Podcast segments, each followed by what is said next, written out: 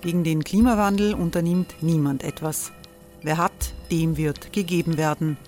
Und Frauen verdienen weniger. War ja immer schon so. Man ärgert sich und macht weiter. Was aber, wenn nicht? Wir haben eine Idee.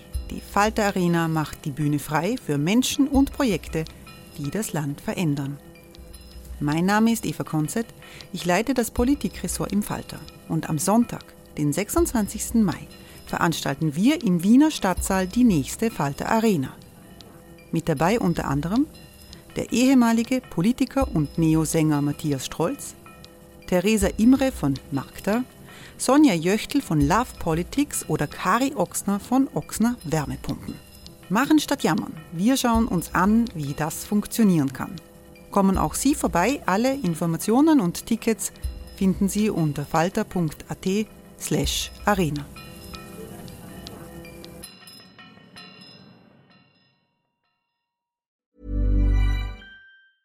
Ryan Reynolds here from Mint Mobile. With the price of just about everything going up during inflation, we thought we'd bring our prices down.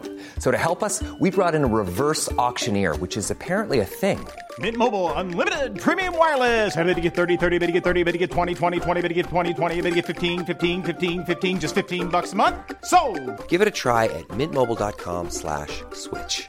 $45 upfront for 3 months plus taxes and fees. Promo rate for new customers for limited time. Unlimited more than 40 gigabytes per month slows. Full terms at mintmobile.com.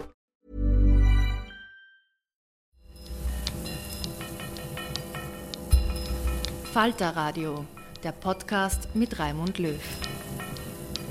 Sehr herzlich willkommen, meine Damen und Herren, zum Falterradio für Samstag, den 3.11.2018. Wie verändert China die Welt? Das war das Thema einer Debatte im Kreisky-Forum in Wien am 22. Oktober. Anlass war die Präsentation des Buches Weltmacht China, das ich gemeinsam mit Kerstin Wittlöw diesen Herbst im Residenzverlag veröffentlicht habe.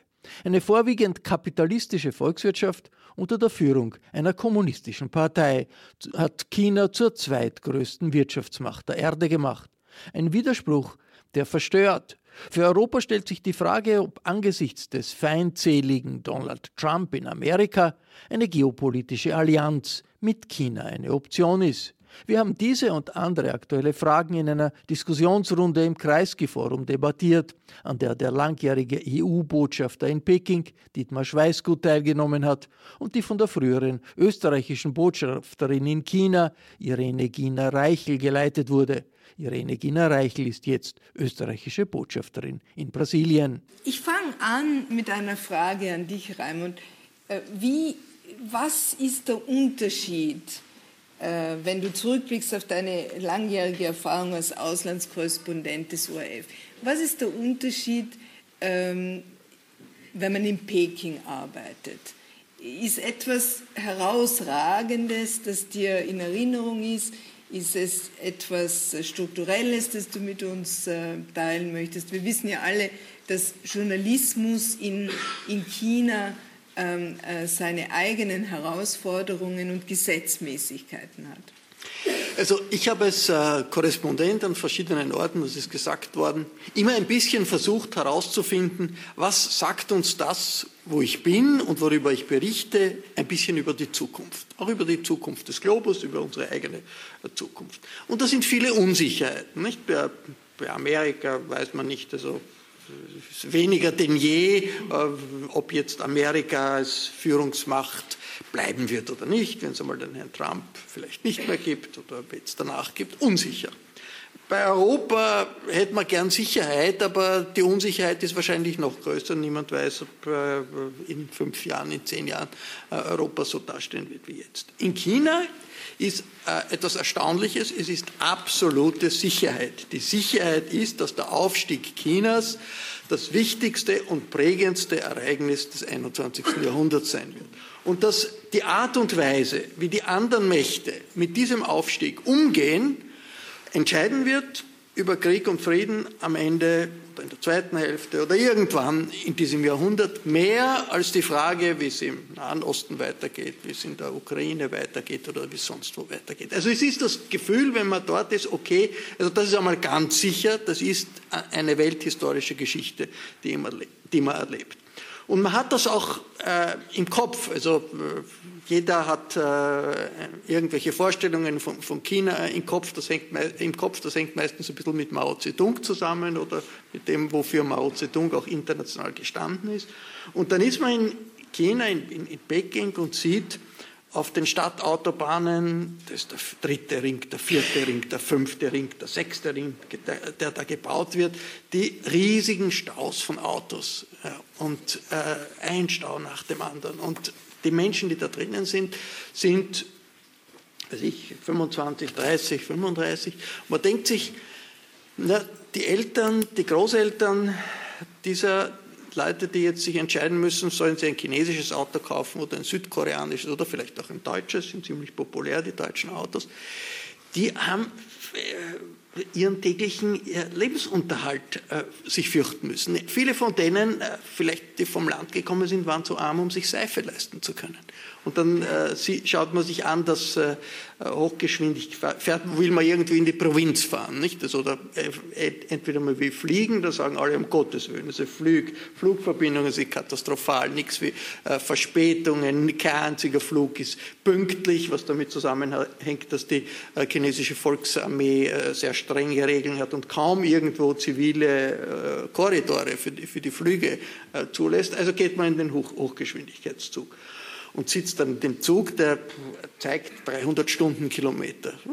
Fahrt 300 Stundenkilometer. Ist schon einmal ein eigenartiges äh, Gefühl. Und dann schaut man, was es alles für Hochgeschwindigkeitszüge gibt und stellt fest, das Netz an Hochgeschwindigkeitszügen ist, schaut ungefähr so aus wie ein U-Bahn-Netz, aber nicht wie das U-Bahn-Netz äh, in Wien, sondern wie das U-Bahn-Netz in Paris. Ja, und dann merkt man sozusagen, was das für ein Sprung ist und das ist etwas, was also jetzt nicht wir entdeckt haben, wie wir dort waren, aber was einem so bewu schon bewusst wird, dass da also es noch nie in der ganzen Menschheitsgeschichte einen so großen Sprung für so viele Menschen in einer so kurzen Zeit gegeben hat wie in China in den letzten 30 Jahren. 1,4 Milliarden Menschen, die sich radikal ihre Lebensbedingungen verändert haben und verbessert haben. Auch die Schwächsten, auch die Ärmsten haben sich ganz, ganz entscheidend verbessert. Also der Durchschnitt GDP per capita in den letzten 30 Jahren hat sich verzehnfacht. Das ist Durchschnitt. Also da sind auch die Landgebiete, die armen Gebiete äh, und so weiter dabei.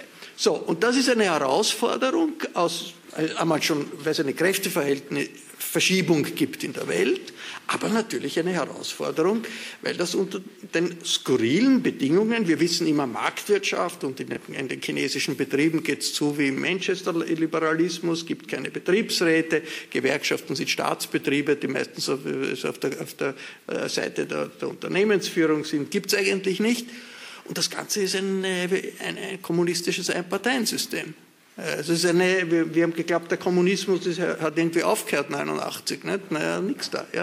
Äh, die Kombination, man hat also eine äh, kommunistische Partei, die regiert und immer strenger regiert, immer autoritärer regiert und äh, in die Richtung noch stärkerer Autorität, äh, eines autoritären äh, Regierens geht, von Richtung von einem Einparteiensystem in, immer mehr in Richtung eines Ein-Personen-Systems. Ja muss nicht dort enden, aber das ist es.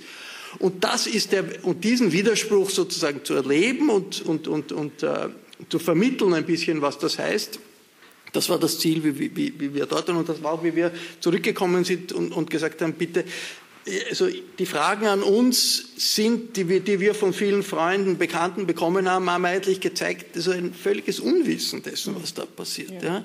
Also ich meine ehrlich, äh, gesagt, die, die meisten Gesprächspartner wissen nicht genau, wie man den Präsidenten ausspricht. Das ist XI und was wie sagt man Xi oder so, sagt man offensichtlich nicht. Also ein Problem, dem auch, vor dem auch der amerikanische Präsident Trump gestanden ist, wie er das erste Mal mit dem Präsidenten zusammengekommen ist und seinen Sicherheitsberater, das war nicht der jetzige, der frühere McMaster, hat ihm gesagt, ganz einfach, Xi, S-H-I, Sie. Ja, dann sagt, sagst du das immer richtig. Also das war ein bisschen sozusagen unsere Motivation, jetzt nicht als Sinologen, sondern als Journalisten und als Beobachter diese dramatische Veränderung zu präsentieren und näher zu bringen. Das ist ja auch, das ist ja auch äh, äh, die Idee hinter dieser Serie von Gesprächen, die wir hoffen, hier am Bruno Kreisky Forum führen zu können über China, eben einen Dialog ähm, zu gestalten, wo die Vielfältigkeit der chinesischen Realität und auch die Widersprüchlichkeit der chinesischen Realität, äh, die uns ja immer wieder vor Rätsel stellt, ähm, ein bisschen stärker beleuchtet äh, werden kann. Kerstin, du hast, äh, äh, du hast mir mal erwähnt, äh, was das Besondere an, deiner, an deinem Aufenthalt in Peking auch war, war, dass du frei warst, eigentlich deiner persönlichen Neugier zu folgen. Nicht? Und wohin hat dich diese Neugier geführt? Ja, das ist ein spezielles Privileg, nicht? dort äh, zu sein und einfach zu schauen, was bekomme ich mit als, als Westlerin, als Ausländerin von, von dem chinesischen Leben. Äh, ich meine, was, was man im Ausland ja macht, man schaut, dass man möglichst schnell Freundschaften schließt, also Personen kennenlernt, die einem den, ein bisschen den kulturellen, eine kulturelle Brücke bauen, dass man, dass man das Land ein bisschen besser versteht. Äh, ich hatte das, das Glück, dass ich eine malaysisch-chinesische Freundin hatte, die selber auch Ausländerin dort war, aber in einer chinesischen Auslandscommunity aufgewachsen ist und somit auch die Sprache konnte. Und die hat, und ich war gleichzeitig auch ausgebildet in, in den USA als Ökonomin. Also das heißt, wir hatten eine gemeinsame Sprache, also nicht nur das Englische, sondern auch, auch als, äh, so mit einem speziellen Blick. Und für mich war das sehr, sehr spannend, mit der, mit der Nini herumzureisen oder auch von ihr äh, Geschichten zu hören aus, aus ihrer Erfahrung. Also äh, vielleicht ein Beispiel. Äh, ihre Familie ist in den 30er Jahren, also in den chaotischen 30er Jahren, ausgewandert nach Taiwan, Malaysia äh, und hat viele Jahre lang das Heimatdorf in der Nähe von Shenzhen also so immer, immer noch unterstützt. Also hat, mhm. hat einen Kühlschrank hingebracht, hat eine Schule unterstützt. Und ähm, als die Nini dann das erste Mal dorthin gefahren ist, um den, um den Ahnentempel auch äh, zu besuchen, war sie völlig überrascht, weil das hatte sich total geändert. Es war inzwischen ein Teil von Shenzhen, die Familie wohlhabend, weil alle mit Immobilien da ganz gut äh, Geschäfte gemacht haben. Und die haben sie gefragt, naja, wir haben jetzt gehört, Malaysia ist so ein armes Land, wie können wir euch unterstützen? Also es war tatsächlich völlig diese, diese, diese also die Rolle hat sich völlig äh, verändert. Also das ist das eine und das andere war auch, dass diese Auslandschinesen, also auch die Verbindung zwischen Mainland und den, den, den äh, chinesischen Communities auch im asiatischen Raum, mhm. fand ich auch sehr spannend. Mhm. Dietmar, du, du, hast, du hast die Chance gehabt, als österreichischer Botschafter in Peking von 2003 bis 2007 äh, die chinesische Realität zu erleben und dann wieder als EU-Botschafter von 2014 bis 2018. Ähm, hat sich was verändert in der Zeit, in deiner Wahrnehmung? Natürlich ist die Arbeit, die du äh, zu erledigen hattest, auch eine andere gewesen. Es ist ein Unterschied, ob man bilateraler Botschafter ist oder eben wirklich äh, die EU dort vertritt. Was war dein, was ist dein äh, Rückblick sozusagen? Also ich möchte äh, zuerst einmal Raimund und Kerstin sehr herzlich gratulieren zum Buch. Also ich finde das eine spannende Lektüre auch für jemanden, der gleichzeitig dort war und äh, kann das also wirklich nur, nur empfehlen. Äh, der Rückblick ist ähm, nicht so ganz einfach, aber ich erzähle manchmal eine, eine, inzwischen ist es fast schon eine Anekdote. Ich bin zum ersten Mal 2003 damals von Tokio nach Peking als österreichischer Botschafter übersiedelt und beim Abschied in Tokio äh, sagt mir der damalige Vizeaußenminister beim Essen, also Herr Botschafter, wir wünschen Ihnen alles Gute für Peking. Äh, äh, hoffentlich äh, ist es eine Beförderung. Wir sind eigentlich eher gewohnt, dass Botschafter im Lauf der Karriere von Peking nach Tokio kommen und nicht umgekehrt. Und äh, vergessen Sie nicht, ähm, äh, die japanische Wirtschaft ist ungefähr dreieinhalb bis viermal so groß äh, wie die chinesische. Und äh, sollte China so weiter wachsen wie bisher, äh, was natürlich nicht passieren wird, weil irgendwann muss es ja zu einem Einbruch kommen. Aber gesetzt den Fall, wir extrapolieren dieses Wachstum, dann würde äh, China irgendwann zwischen 2015 und 2020 das chinesische BIP erreichen, äh, das japanische BIP erreichen und zu diesem Zeitpunkt wäre dann das Bruttoinlandsprodukt der Chinesen pro Kopf ein Zehntel des japanischen. Und das war nicht jetzt japanische Propaganda vor knapp 15 Jahren, sondern das war natürlich also Statistik, IMF, OECD etc. Äh, wir wissen, äh, die chinesische Wirtschaft hat die japanische im Jahr 2011 überholt. Inzwischen ist die chinesische Wirtschaft ungefähr doppelt so groß wie die japanische. Und ich glaube, es ist genau diese Kombination zwischen einem äh, fast unvorstellbaren Wirtschaftswachstum über lange Zeit. Die hat es aber sonst auch schon gegeben. Mhm. Aber es ist die Kombination mit der Masse, mit den 1,4 Milliarden. Und das ist genau das, wo ich äh, völlig übereinstimme mit, mit Raimund Löw. Äh, das ist etwas, mit dem, mit dem man einfach von der Dimension her schwer umgeht. Äh, wir sprechen von einem abgeschwächten Wachstum in China, 6,6, 6,5 Prozent. Nur die 6,5 Prozent Wachstum bedeuten, dass China Jahr für Jahr äh, eine Wirtschaft von der Größenordnung der Niederlande hinzufügt. Äh, wenn es so weitergeht, wird es in drei Jahren Spanien zusätzlich sein, dass, dass die chinesische Wirtschaft vergrößern wird. Also das ist etwas, was man sich, glaube ich, vor Augen halten muss. Das Zweite ist, dass die Tatsache, dass wir, äh, die Europäer, die Amerikaner, äh, eigentlich das nicht so realisiert haben, dazu geführt hat, dass lange Jahre, und das war eigentlich auch die Philosophie, beim Beitritt äh, Chinas zur WTO im Jahr 2001. Äh, die Überlegung war, das ist ein richtiger Schritt. Äh, China wird schrittweise sich weiterentwickeln auf dem marktwirtschaftlichen Pfad und es wird auch schrittweise im Zuge der Globalisierung zu einer weitergehenden Konvergenz kommen, wenn nicht jetzt unbedingt in Richtung Demokratisierung nach westlichem Vorbild, aber doch in Richtung eines offeneren Systems. Mhm. Äh, das war die Erwartungshaltung. Und deswegen war, glaube ich, auch die, die, die Einstellung, mit der man China entgegengetreten ist, eine äh, des Engagements. Ähm, und äh, die Überlegung war, wenn wir mit China die Kooperation in allen Bereichen ausbauen, bietet das wechselseitige Vorteile und führt auch dazu, dass wir letztlich einander möglicherweise ähnlicher werden. Und ich glaube, der Zeitpunkt, zu dem ich das zweite Mal nach Peking gekommen bin, 2014 als EU-Botschafter damals, war schon der Zeitpunkt, wo dieses Verständnis äh, sehr stark in Frage gestellt mhm. wurde. Äh, und deswegen waren auch die, die letzten vier, fünf Jahre in den Beziehungen Europa-China äh, wesentlich komplexer, äh, auch wesentlich wenn man so will, äh, spannungsgeladener in vielen Bereichen mhm. und nicht nur in Wirtschaftsbereichen als, als die Zeit davor. Mhm. Und ich glaube, das hat auch äh, dazu geführt, dass in der EU-Strategie von 2016 sehr viel stärker äh, man den Akzent gesetzt hat auf einer interessenbetonten Politik, mhm. wo wir gesagt haben, ähm, China ist ein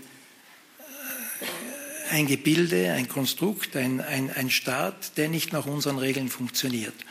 Und ähm, das, was schon gesagt wurde, ein Regime, das immer autoritärer wird, äh, das immer mehr und tiefer eingreift, nicht nur in das politische Geschehen, sondern auch in, in alle Wirtschaftsbereiche, äh, in die Sozialbereiche, in das tägliche Leben, ist gleichzeitig äh, die Führung eines Landes, das technologisch ähm, ungeheuer aufgeholt hat und auch die Technologie einsetzt in einer Weise, die durchaus auch, das klingt zwar paradox, äh, den persönlichen Freiheitsraum des Einzelnen in vielen Bereichen erweitert. Und das kommt, glaube ich, in dem Buch sehr schön zum Ausdruck, auch Zahlungssysteme, also die, die Shared Economy und, und, und vieles andere.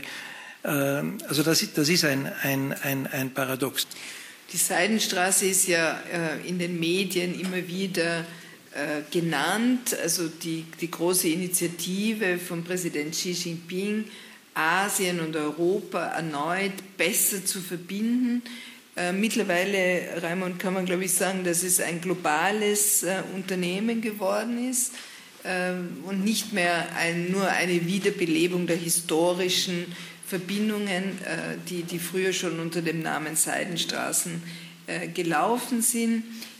Wie ist, wie ist deine Sicht, wie war dein, deine Erfahrung mit der mit dem Aufbau und auch mit dem Ausrollen dieser Initiative von, von Präsident Xi Jinping?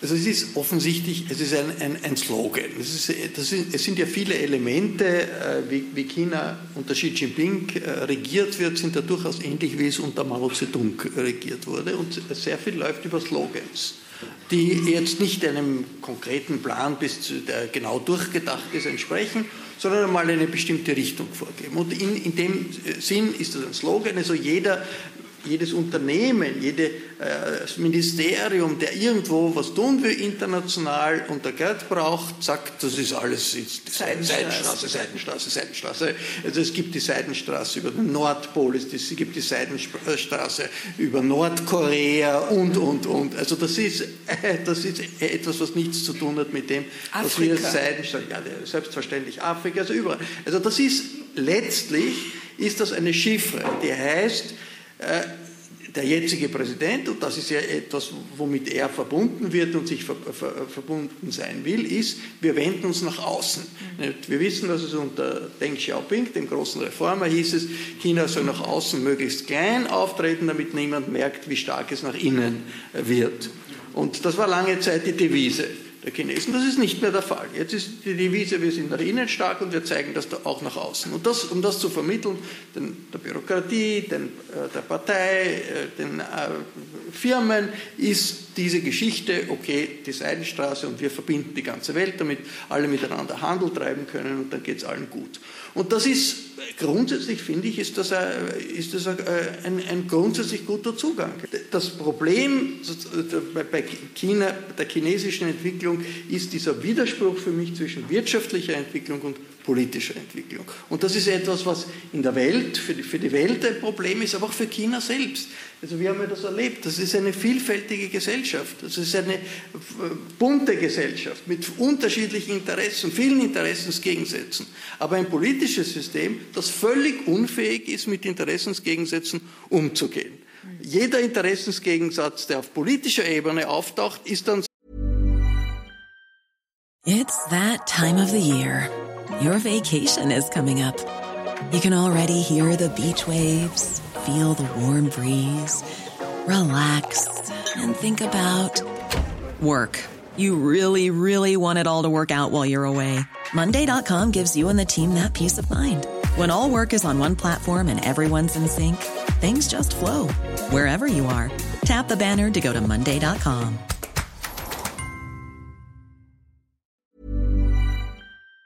sofort eine Frage von Säuberung, Machtkampf, irgendjemand endet im Gefängnis.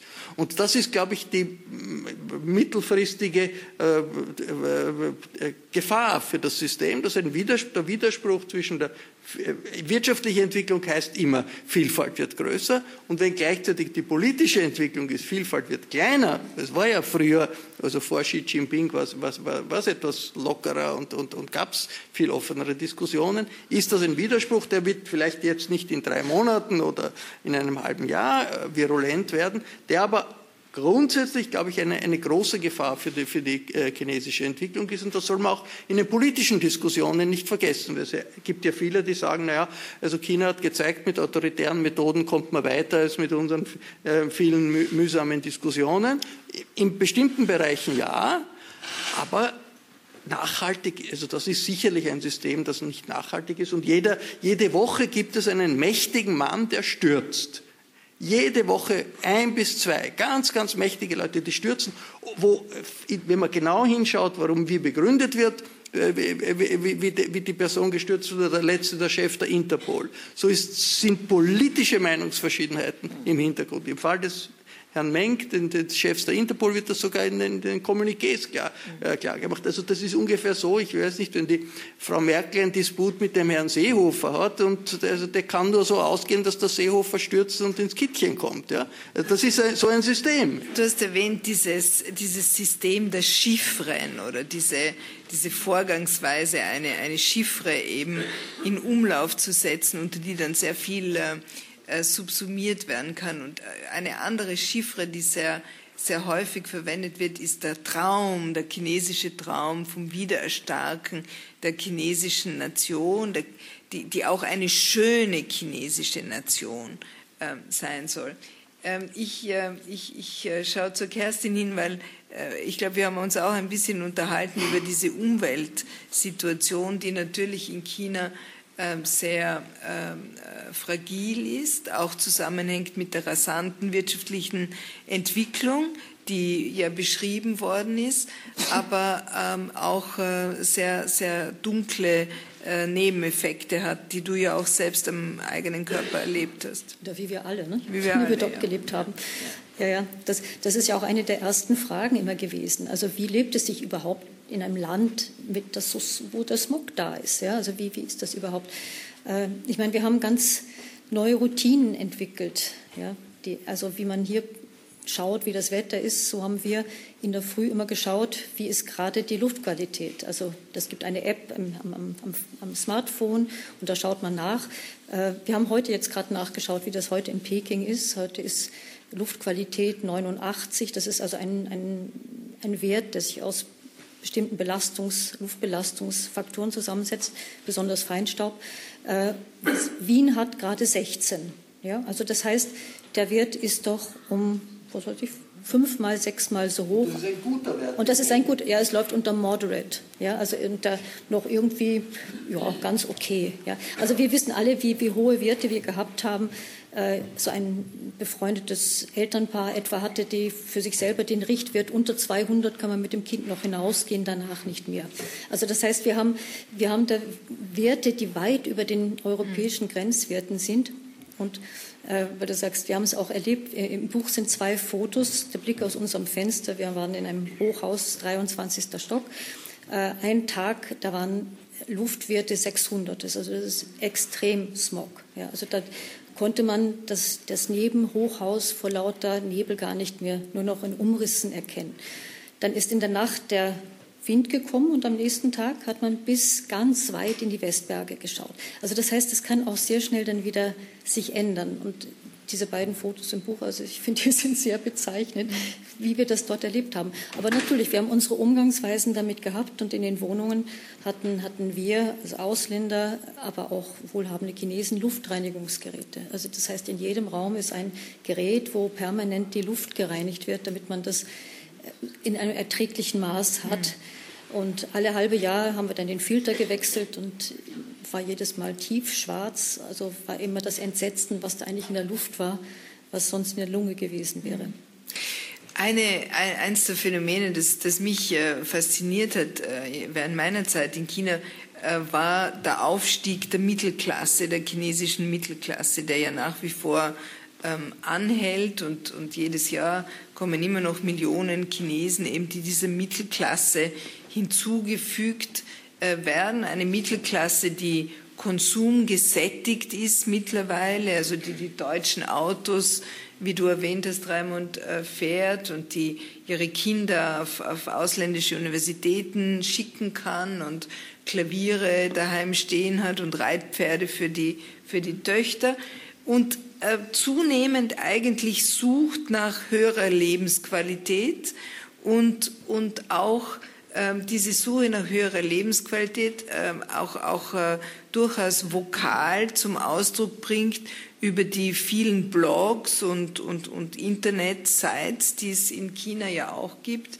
Ähm, ist da ein, ein, ein Challenge, eine Herausforderung für die politische Führung zu erwarten oder gehst du davon aus, dass auch das sozusagen alles integriert werden kann in die, in die Führerschaft des Präsidenten Xi Jinping? Also äh, es ist ja allgemein ähm, war ja die Vorstellung in der Entwicklung der letzten 10, 15 Jahre, dass Staaten, äh, deren Wirtschaft sich so entwickelt, dass eine stärkere Mittelklasse äh, entsteht, dann die sich auch demokratisieren. Und das war ja auch wirklich so. In Südkorea war das der Fall, in Malaysia war das der Fall, in, äh, in Taiwan war das der Fall. In China ist das nicht der Fall. Äh, das heißt nicht, dass die Mittelklasse nicht interessiert ist an Lebensqualität und zur Lebensqualität gehört auch individuelle Freiheit, gehört auch, dass es keine Zensur gibt. Also es gibt jede, äh, jeden Tag gibt es tausende äh, Besucher, die nach Hongkong reisen. Und das ist zwar kompliziert, man braucht, man braucht irgendwie ein Visum, aber doch.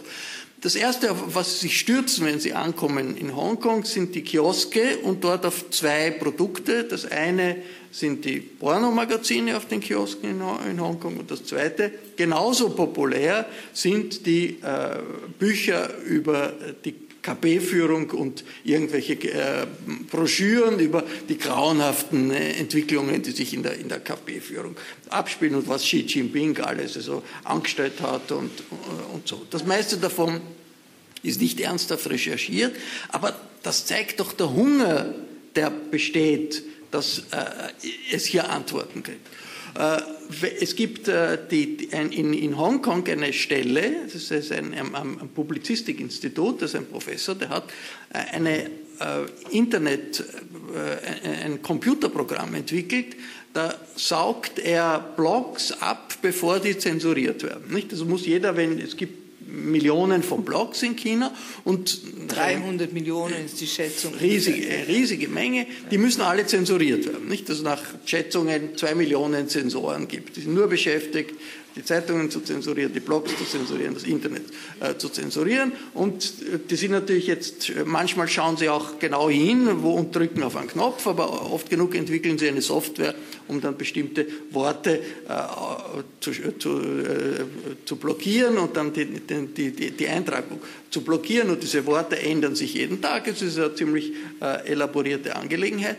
Und der schafft es, jeden Tag die zensurierten Eintragungen zu speichern, bevor sie zensuriert werden. Die müssen, damit sie zensuriert werden, zwei, drei Sekunden mindestens online sein. Und der schaut, wo wird plötzlich verschwindet etwas und speichert dann in, in, in Hongkong alle zensurierten äh, Blog-Eintragungen. Und das sind alles Dinge, die äh, laufen würden unter, ja, das ist ein Zeichen für den Wunsch nach Auseinandersetzung, den Wunsch nach Demokratie, den Wunsch nach Vielfalt. Jetzt das geht nicht automatisch. Also das ist, glaube ich, auch etwas, was man sagen muss. Also es ist nicht so, dass automatisch, wenn jetzt eine Mittelklasse entsteht, Demokratie entsteht, sondern das muss erkämpft werden. Und die, die das sozusagen erkämpft haben in äh, Taiwan, in, in, in äh, äh, Südkorea, die waren in einer Zeit, in der international die Demokratie in der Offensive war. In der heutigen Zeit sind die Demokraten international in der Defensive. Und das spürt man. Das haben mir viele, auch Gesprächspartner gesagt. Ja, weißt du, vor, wir waren, haben, waren vor 10, 15 Jahren in Europa und in Amerika und da haben wir uns gedacht, das ist toll, das werden wir bei uns auch kriegen.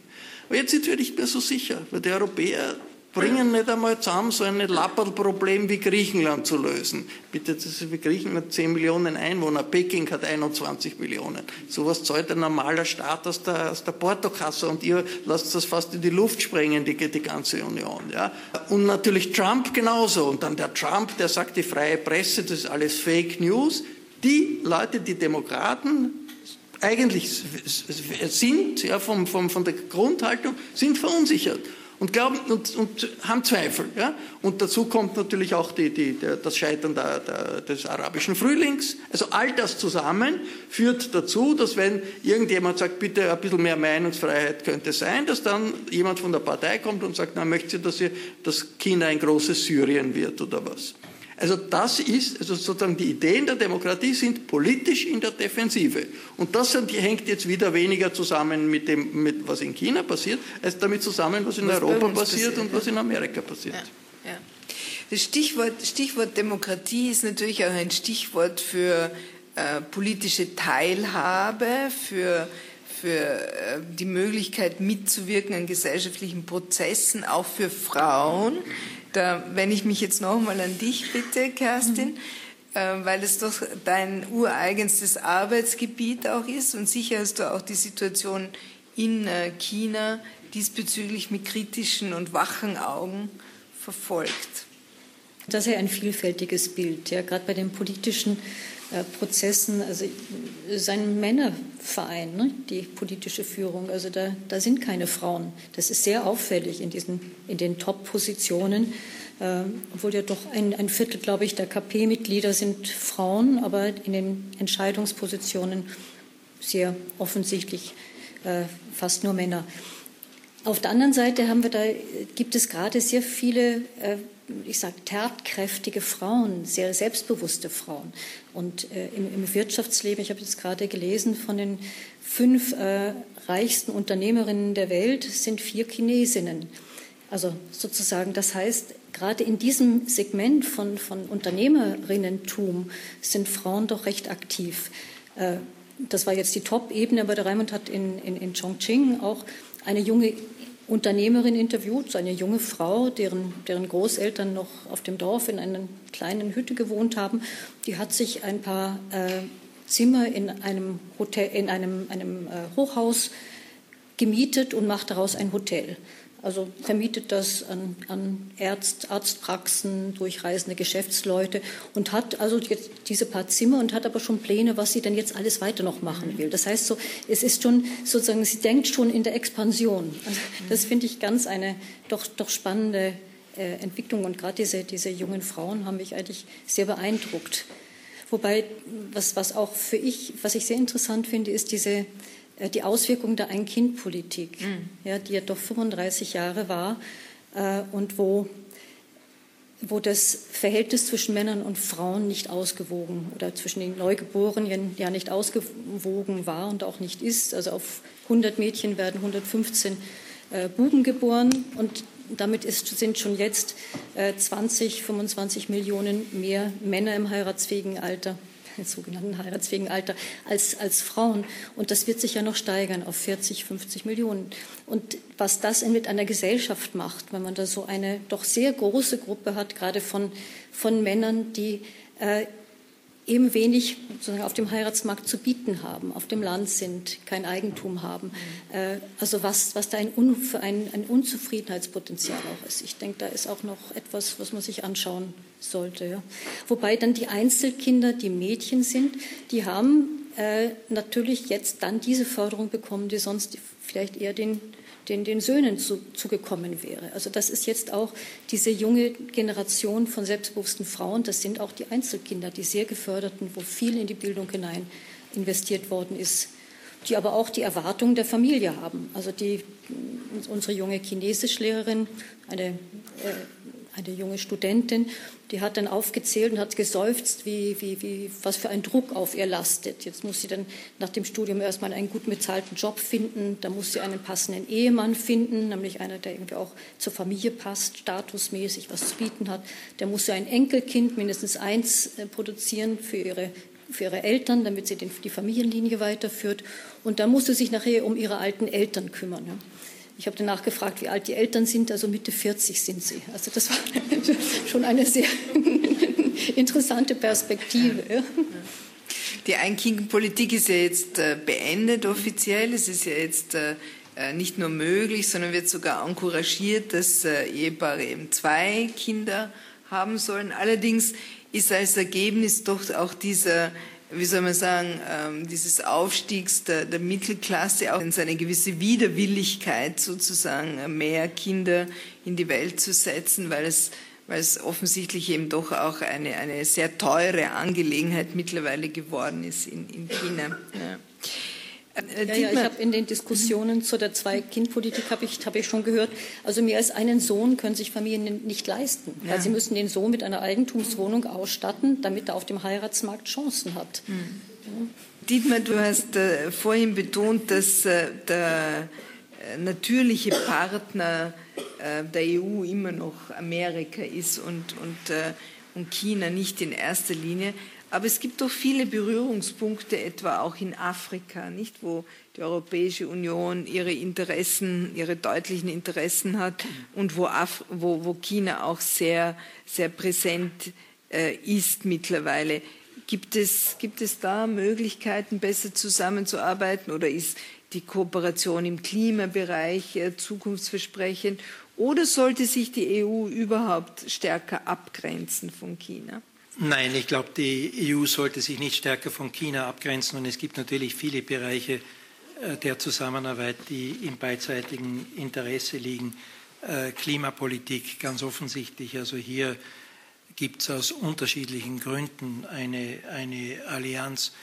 Äh, Afrika sicher ein, ein Bereich, wo es Möglichkeiten der Zusammenarbeit gibt, die bisher nicht ausgenutzt wurden Teilweise auch, das muss man dazu sagen, deswegen, weil von europäischer Seite doch immer noch Vorbehalte bestehen äh, in Bezug auf die Motivation des chinesischen Engagements und teilweise auch deswegen, weil von chinesischer Seite natürlich auch eine gewisse Zurückhaltung besteht, mit Europa äh, stärker zu kooperieren und dann möglicherweise auch in diesen Sog zu kommen, dass eben über Dinge wie Demokratie und Menschenrechte auch stärker diskutiert werden muss.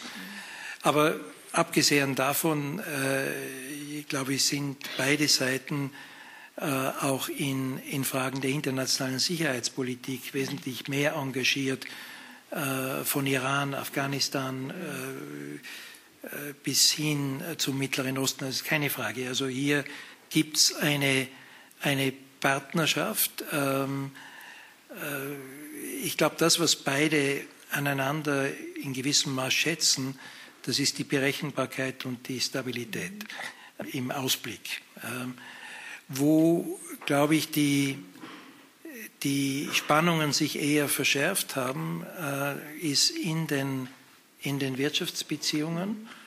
Äh, und zwar aus dem einfachen Grund, weil hier einfach inzwischen der Eindruck besteht, ähm, wir haben es mit einem Partner zu tun, äh, mit dem es keine Chance gibt, die Beziehungen auf der Basis der Reziprozität zu führen. Äh, hier kommt immer das chinesische Argument, wir sind noch ein Entwicklungsland, äh, wir brauchen noch Zeit. Ähm, und das ist einfach etwas, was, was von unserer Seite nicht mehr akzeptiert wird. Und da glaube ich, war es auch richtig, der chinesischen Seite zu sagen, ihr zeigt mit dem Finger auf Trump, der sagt, äh, Sanktionen sind das einzige Mittel, um, um China gewissermaßen dazu zu bringen, sich an marktwirtschaftliche Regeln zu halten. Aber letztlich ist es genau euer Verhalten, das dazu führt, dass das Vertrauen in die Lösungsfähigkeit des multilateralen Systems leidet. Und das ist, glaube ich, etwas, was man, was man deutlich ansprechen muss. Das heißt, Partnerschaft ja, äh, aber gleichzeitig auch eine offene Auseinandersetzung dort, äh, wo China, wo, wo, ich würde es so formulieren, wo die Kluft zwischen dem Lippenbekenntnis äh, und der Realität so weit auseinanderklafft wie bei keinem anderen Land. Das war der langjährige EU-Botschafter in China, Dietmar Schweißgut, bei einer Präsentation des neuen Buches Weltmacht China, das ich gemeinsam mit Kerstin Wittlöw verfasst habe und das im Residenzverlag erschienen ist. Die Diskussion hat Irene Gina Reichel geleitet, zurzeit österreichische Botschafterin in Brasilien und mehrere Jahre lang österreichische Botschafterin in Peking. Internationale Themen finden Sie regelmäßig auch im Falter. Den Falter kann man vier Wochen gratis testen. Das geht über die Internetadresse www.falter.at/radio. Das Falterradio ist überhaupt gratis. Beim Bruno Kreisky Forum bedanke ich mich sehr herzlich für die technische Unterstützung und das OK für diesen Podcast. Anna Goldenberg überwacht auf der Seite des Falters die Technik. Im Namen des gesamten Teams darf ich mich verabschieden. Bis zur nächsten Folge. Sie hörten das Falterradio, den Podcast mit Raimund Löw.